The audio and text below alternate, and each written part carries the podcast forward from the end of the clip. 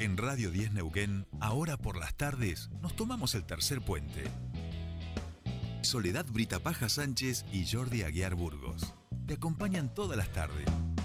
De 15 a 17.30. Información, análisis, entrevistas, música en vivo y columnistas de todos los colores y sabores. Subite al tercer puente. Con Jordi y Sole.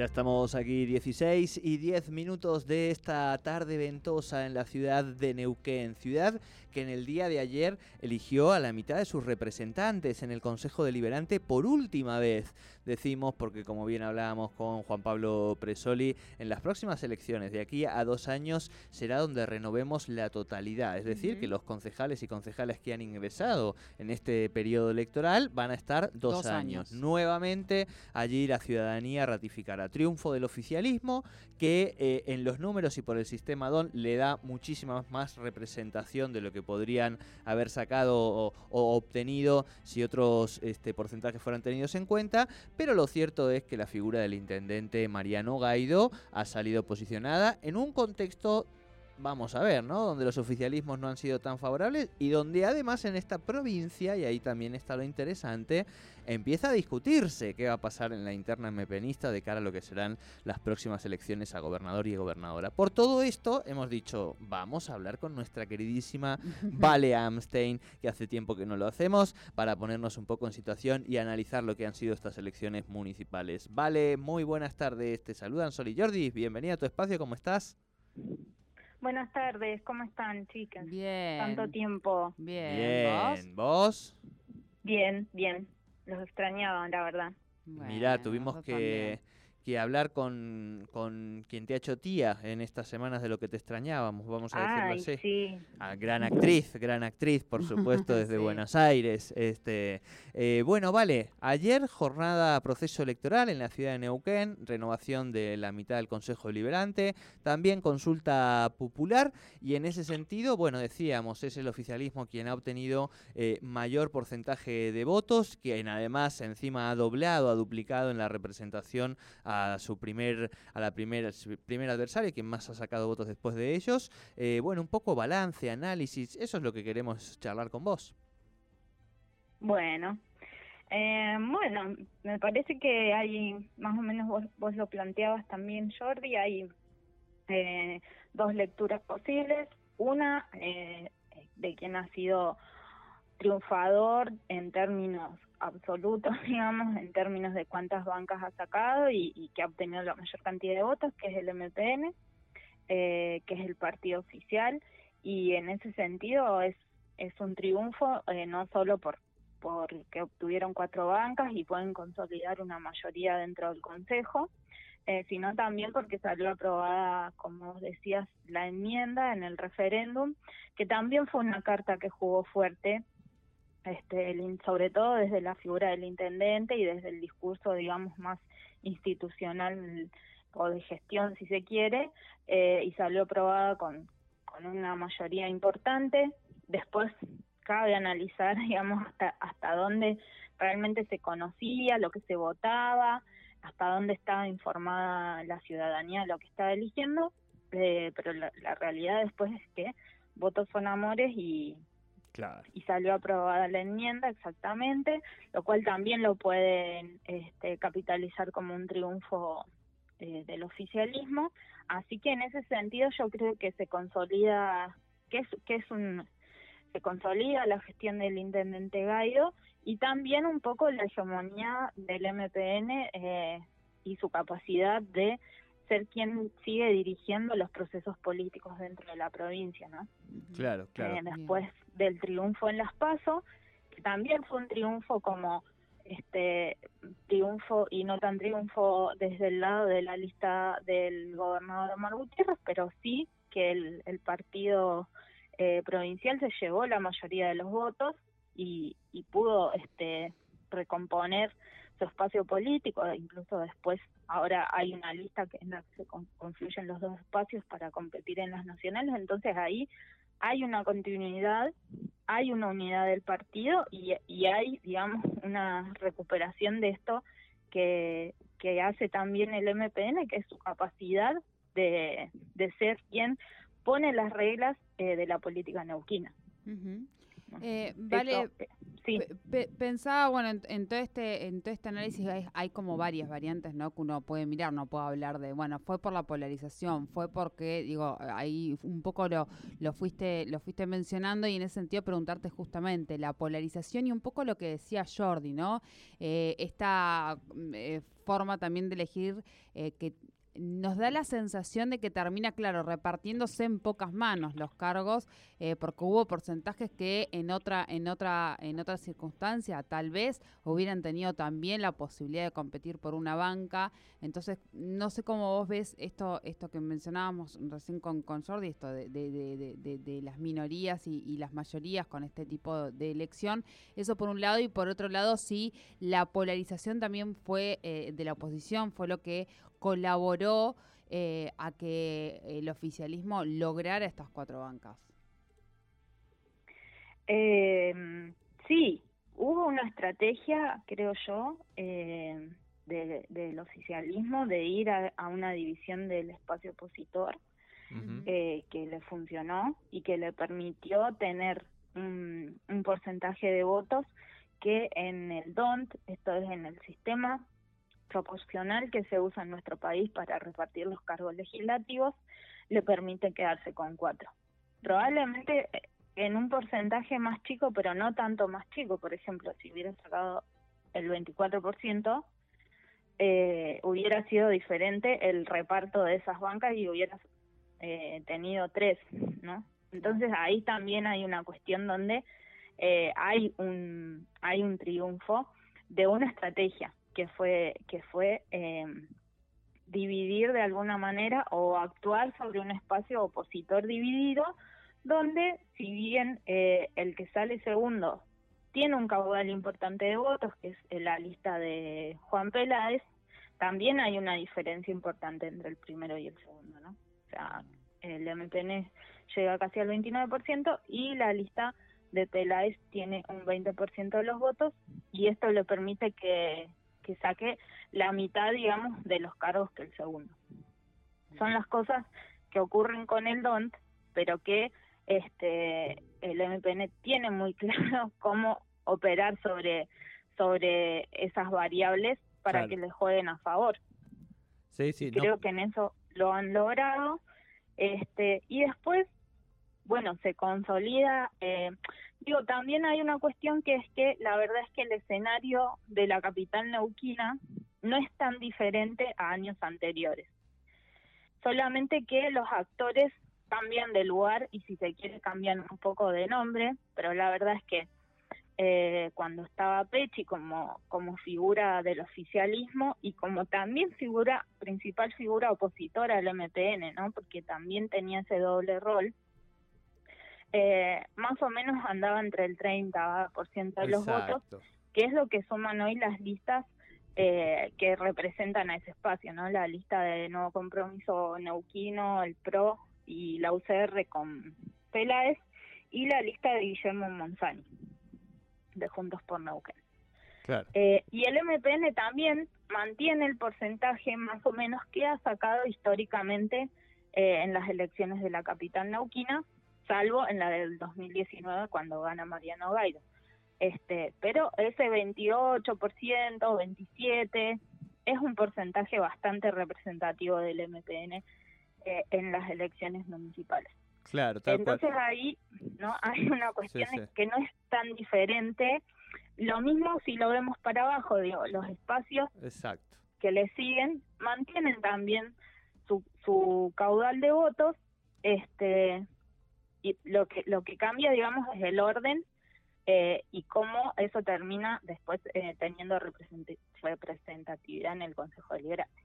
Tal cual, tal cual. Yo analizaba también los datos de, de lo que habían sido las elecciones anteriores de medio término y a esto que, vos dilucidás le sumaba el hecho, eh, más allá de las fuerzas, de pensar oficialismo y oposición, ¿no?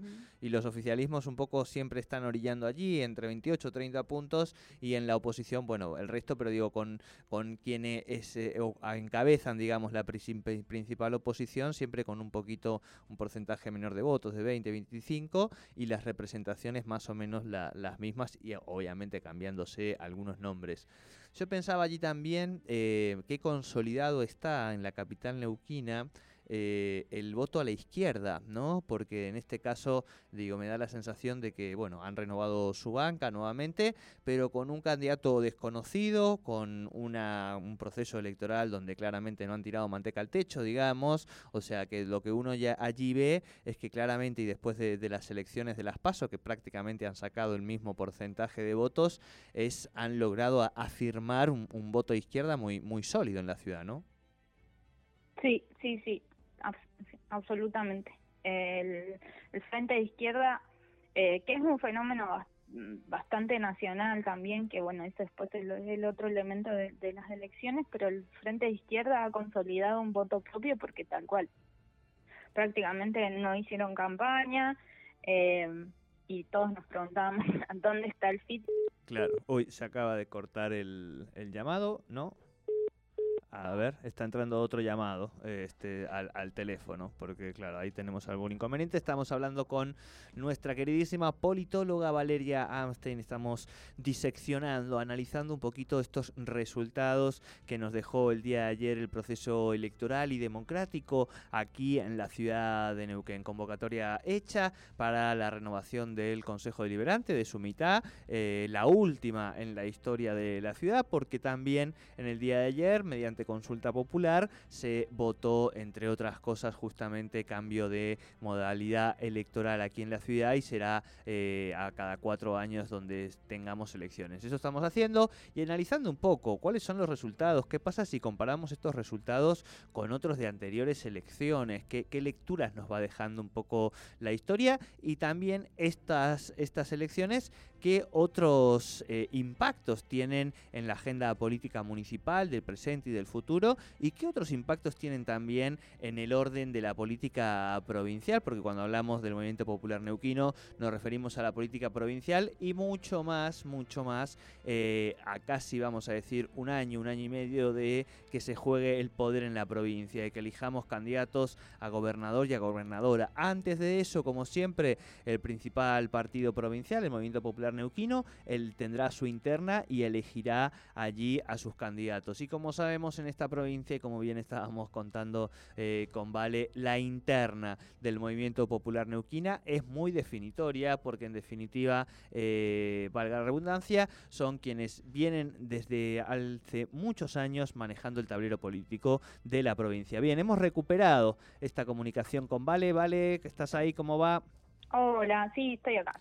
Perfecto, se había, se había cortado, viste cómo es estas eh, comunicaciones. bueno, Exacto, un poco, un poco lo que te decía, ¿no? Estamos viendo estos números que, que, nos ha dejado para atrás, analizándolos, que yo creo que también es muy interesante esto que vos traías de decir, bueno, veamos la historia y veamos que efectivamente, digo, el, el, el, margen de votos está más o menos en los porcentajes históricos, no es que no hay ningún fenómeno allí, pero sí es cierto que estamos hablando de que se ya se palpita en el ambiente la interna mpenista, digamos, porque el actual gobernador no puede renovar en su cargo y allí eh, se busca eh, candidato a gobernador a gobernadora. ¿Qué implicancias puede tener esta, mm, este triunfo del oficialismo municipal en un Mariano Gaido que viene diciendo en las entrevistas eh, públicas que realiza que le gustaría seguir unos años, pero ese le gustaría deja una puertita abierta porque claro, estamos hablando nada más y nada menos que no del sillón de Rivadavia, pero sí de la oficina en Roca y Rioja, ¿no? Sí, sí, sí. Sí, yo creo que el intendente sale sale fortalecido de las elecciones, eh, porque también él, eh, el, el partido, eh, el MPN, tuvo una estrategia que fue cambiando, si, si lo pensamos a lo largo del año, eh, por lo menos en términos comunicacionales, ¿no? recordemos que Claudia Domínguez empezó su campaña a algo. Sí. Eh, en, la provincia, exacto, con los carteles en la provincia, exacto, exacto. Bueno, eh, estamos teniendo algún problema con el teléfono. ¿Qué nos está pasando? este, bueno, vamos a ver si podemos recuperar eh, de vuelta como que la, estuvieran llamando a ella, escucha un ruido raro y es como que la estuvieran llamando a ella, pero ella dice que no. Bueno, bueno, no nos, eh, vamos a, pelear entre nosotros. No, no, no, no, me refiero a que las líneas, digo, no están andando bien claramente. Claro, maldito viento este infame. Bien, vamos a ver si podemos recuperar, por favor, eh, una vez más el llamadito con Vale Amstein. Así le ponemos un firulete y analizamos, como decíamos, estábamos charlando ahora, de qué impacto tiene esto en la política hacia adelante, hacia el presente y el futuro de la política provincial. Parece que ya hemos recuperado el llamado. Vale, ¿estás ahí? Estoy acá. bueno, alguien está atentando contra nosotros en este momento. Parece que sí, a alguien no le está gustando. Clemencias del tiempo. Igual no estamos, eh. estamos, no le estamos pegando a nadie, somos buenísimos nosotros. No, al contrario. Sí, sí, sí. Este, no, para responder sintéticamente, sí, me parece que sale fortalecida la figura del intendente eh, y, se convierte en un actor clave del, de esto que vos decías de la interna rumbo al 2023. Eh, claro. Más allá de que él sea candidato o no, ya por lo menos consolida un poder fuerte, digamos, en la, en la capital y en la provincia. Y de hecho, eso es lo que dijo el propio gobernador ayer en la conferencia de prensa, ¿no? Donde dice hace dos años, cuando le, le propuse la candidatura, o sea, medio que además él obviamente lo, se, lo posiciona a él como su pollo, vamos a decir, pero dicen, yo sabía que nacía un, candidato para la ciudad y para la provincia, un, un, buen, no un candidato, un referente político, digamos, ¿no? Pero dijo, para la ciudad y para la provincia, y justo ahí detrás de él estaba... Rolo Figueroa que miraba con, con cara de decir, pero, ¿qué estás diciendo, chaval? Si yo ahora soy el, el candidato a, a, gobernador, supongo que Rolo quiere ser, pero a diputado nacional, por lo menos del MPN, es él, ¿no? Sí, sí, sí, hay, hay varios que, que se quieren este, poner el traje ahí y bueno, pero claramente que Gaido es uno de los que tiene chance y que, que con esta elección eh, se ve fortalecido. Eh, y el otro espacio que sale fortalecido también me parece que es el de Juntos por el... Eh, no, Juntos por el Cambio no. pro Sí, bueno, Juntos por el Cambio, PRO y... Sí. En realidad son varios, y UCR sería, porque se fue con tres fuerzas, ¿no? Exacto. Tres listas. Sí, sí, sí. Porque el otro es Juntos por Neuquén, que era la lista de Monzani, eh, y luego tenemos Nuevo Compromiso Neuquino, que llevó también, ¿no lo llevó a, a Peláez? A Peláez. A Peláez, exacto. exacto. Sí, sí, sí. Sí, sí, sí. Bueno, pero bueno, y después el otro, el otro elemento, digamos, es em, la política nacional, que me parece que también tuvo un peso a la hora de, em, de, que determinados actores, digamos, consolidan eh, un espacio en, función de eso, ¿no? De, un, de una representación más amplia eh, en términos sociales y políticos. El caso de, de Peláez, el caso del FIT y el caso del Frente de Todos. Bien. Em, ¿Crees, vos pensabas que, el Frente de Todos podía... Le, veías más o menos en esos guarismos? ¿Pensabas que podía...? Porque digo, desde el análisis que hacen algunos eh, analistas, valga la redundancia, nacionales, dicen, bueno, muy mala elección del Frente de Todos. Pero los que vivimos aquí en Neuquén dijimos, bueno, más o menos era lo que podíamos esperar que, que pudieran sacar en este proceso electoral, ¿no? Sí, sí, sí, eh, me parece que es eso, no, no, no, no creció, eh, tampoco perdió el caudal que tenía, como creo que un punto. Eh, Claramente no, no tienen, digamos, eh, no es trasladable al 100% eh, el capital del Frente de Todos a nivel nacional a un proyecto municipal, pero eso no es raro. Eh, Después, bueno, también juegan las internas, los distintos espacios que juegan en cada elección, eh, distintas cuestiones. Yo creo que hizo una, una elección eh, bien, bien para, bien para, el, para lo que es el frente de todos de Neuquén Capital. Claro, claro. Bien, vale. Y nos queda un poquito, hemos ido analizando. Eh, Neuquén puede más, este, que sumó un 2, por, dos y pico por ciento este, desde su lista también a este proyecto nacional, o sea, en, en esta diatriba de aliados entre Monzani y Neuquén Puede Más, que eran un poco, lo de Monzani un poco más este, disfrazado, vamos a decir, pero al fin, en definitiva todos sabemos que tenía que ver con, una mirada mucho más oficialista. Y después Libres del Sur también, con, con Mercedes Lamarca, con seis puntos, con una buena elección, pero como hablábamos también, con un don que, pone las cosas muy difíciles para poder ingresar en estas elecciones de, de medio término de la ciudad, ¿no?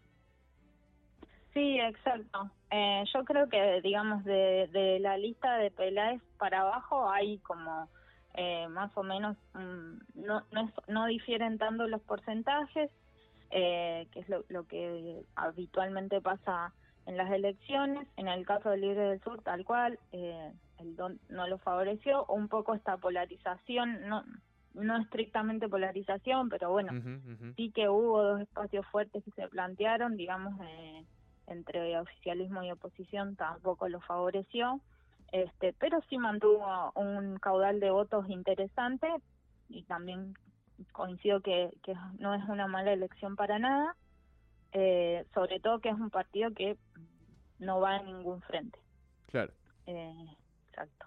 Después el, el otro espacio de, de Manuel Guagliardo, que era más este también cercano al oficialismo, bueno, me parece que ahí sí hay hay un límite, digamos, en términos de, de, cuánto se puede repartir el espacio más de centro-izquierda, ¿no?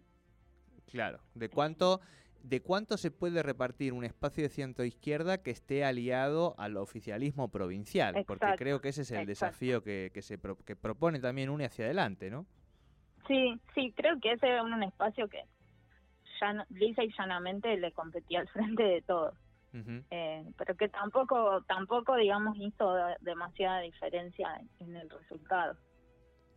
Eh, y luego, bueno, hay que ver cómo, cómo digamos, cómo se, compone el nuevo consejo. El, el MPN cuenta con, digamos, una mayoría relativa propia de seis concejales, eh, contará, digamos, y bueno, que va a tener dos años.